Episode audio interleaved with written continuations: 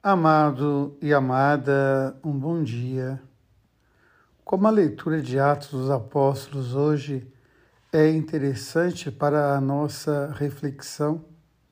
Curioso como, em nome de Deus, os fariseus e os saduceus se reúnem para atacar e condenar o apóstolo Paulo.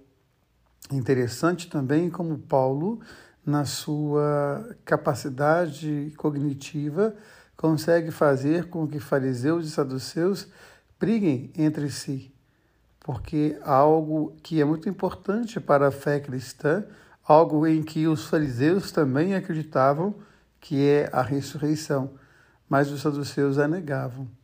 Há até um relato interessante quando os saduceus tentam calar Jesus por defender a ressurreição aquele episódio em que falam da lei mosaica e do, da mulher que se casou com os sete irmãos, como seria na ressurreição, de quem ela seria a esposa, e é o argumento de Jesus que vai quebrar então os saduceus. Mas aqui é interessante como que as pessoas elas falam em nome de Deus, mas elas brigam entre si.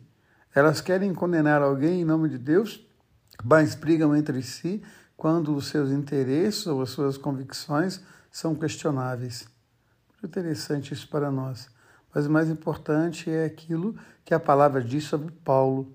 O Senhor apareceu a ele e disse: Coragem, não tenha medo. Eu também vou testemunhar você. Eu também vou defender você, assim como você me defendeu. E no Evangelho, Jesus, ele roga pelos seus discípulos.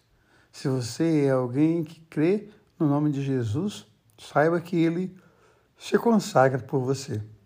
Se você é alguém que crê no nome de Jesus, saiba que ele está sempre se colocando diante do Pai como o grande mediador, para que você possa sempre alcançar a vida e a vida em plenitude. Como ele próprio mesmo diz, eu vim para que todos tenham vida e tenham vida em plenitude. E mais ainda, ele nos oferece o Espírito Santo, que é Deus mesmo em nós. Quando nós cristãos falamos Deus, nós falamos Pai, Filho e Espírito Santo. O Pai que nos cria, o Filho que nos redime e o Espírito Santo que habita em nós.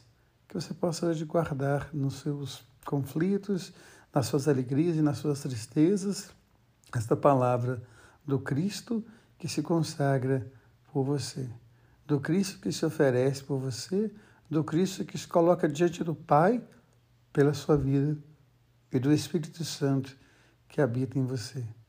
Você foi criado para a glória de Deus, redimido pelo sangue de Cristo, você é habitado pelo Espírito Santo, selado e consagrado nele. Deus ama você, Deus ama em você. Amém.